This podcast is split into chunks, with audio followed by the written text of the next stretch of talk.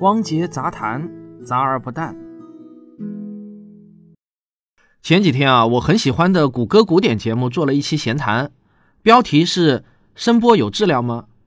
其实啊，我几乎和他同时注意到了《科学美国人》的本月的这篇最新文章。我每天晚上呢都会刷《科学美国人》的 Twitter，如果发现好玩的事情呢，我都会记下来。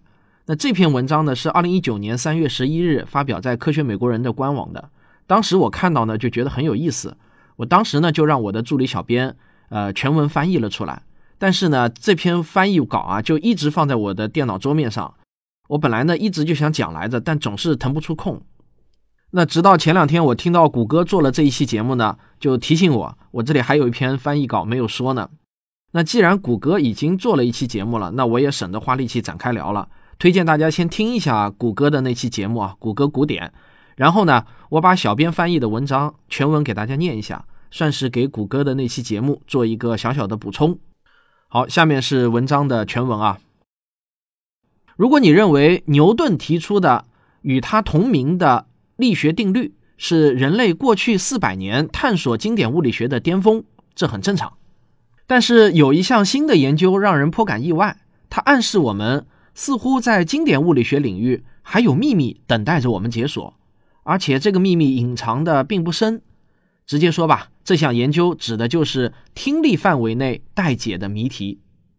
一组科学家建立了一套理论，他们推测声波可能具有质量，这意味着声音会直接受到重力的影响。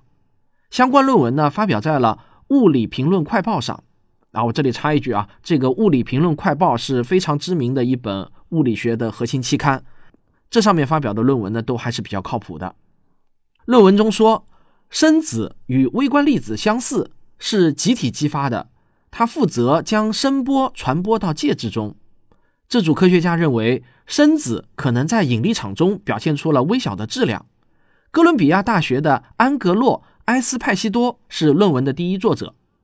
他表示，你可能以为像这样的经典物理的结论，人们已经知道很久了。但其实这是我们偶然发现的，纯粹是凑巧。这篇新论文的基础呢，其实是埃斯派西多和他的同事在去年发表的一篇论文。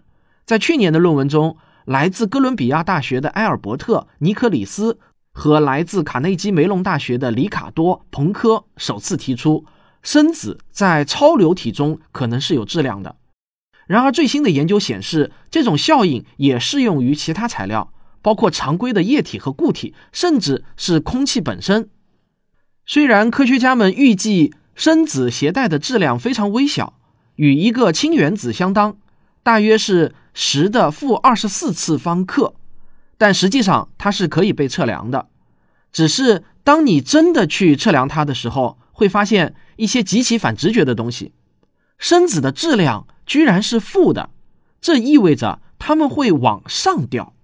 一段时间后，它们的运动轨迹会逐渐远离地球这样的引力源。朋克表示，如果它们的引力质量是正的，它们就会往下掉；而因为它们的引力质量是负的，所以呢，声子往上掉。而它们掉下的量同样很小，取决于声子穿过的介质。声音在水中的移动速度是一点五千米每秒，声子的负质量使声音以差不多。一 degree 每秒的程度漂移，这相当于超过十五千米，它才偏转一 degree。这个测量呢难如登天。这里插一句哦，为什么突然要用英文原文的 degree 而不用一度啊？因为通常来说，这个 degree 呢翻译成一度，但是我想呢，这里应该指的不是角度的一度，因为这个一度的话实在是太大了。那它具体指的是什么样的单位呢？我也不知道，我暂时呢也没有时间去查证，所以呢我就直接念原文一 degree 了啊。这个虽然难度很大，但这样的测量并不是绝无可能的。埃斯派西多指出，为了区分出声子的质量，研究人员可以在声速非常慢的介质中寻找它们，这在超流体氦中就是可能的，因为在那里声速可以下降至低于每秒数百米。并且单个声子的通过可以转移与一个原子等效的物质。研究人员除了寻求通过外来物质放大的微小效应外，还有另外一个选择：他们可以通过仔细研究极强的声波来寻找更明显的携带着质量的声子的信号。埃斯派西多认为，地震就有可能被用来研究。根据他的计算，九级地震释放出的能量就可以让原子钟测量到地震中声波的重力加速度的变化。虽然目前的技术对测量地震波的引力场还不够灵敏，但是未来的技术进步会使其成为可能。具有质量的声波不太会对我们的日常生活产生重大的影响，但长久以来，这么重要的一种可能性却被我们忽视掉了。这件事情本身就挺有趣的。来自卡内基梅隆大学的伊拉罗切斯特说：“这篇论文发布之前，人们都认为声波不可能传递质量。从这个意义上来说啊，这是一项了不起的研究成果，因为经典力学从牛顿时期以来就这么毅然矗立着，这其中有了任何新发现。”第一反应都是啊，应该早就被搞懂了吧？事实上，如果你研究的足够深入，即使在这种存续了几个世纪的领域中，你还是可以有新发现的。不过，伊拉本人呢，没有参与这项研究。这个事情至于为什么之前没有被人发现过，埃斯派西多表示自己无从知晓。他说啊，也许因为我们都是高能物理学家，更关注引力这个领域，这不是什么用理论没法解释得通的东西。按照常规呢，数年前人们就应该发现它了，但是却没有。好了，这就是今天的杂谈。我说了啊，杂谈就是杂啊。那看到什么好玩的东西呢，我就随口说一说。咱们下期再见。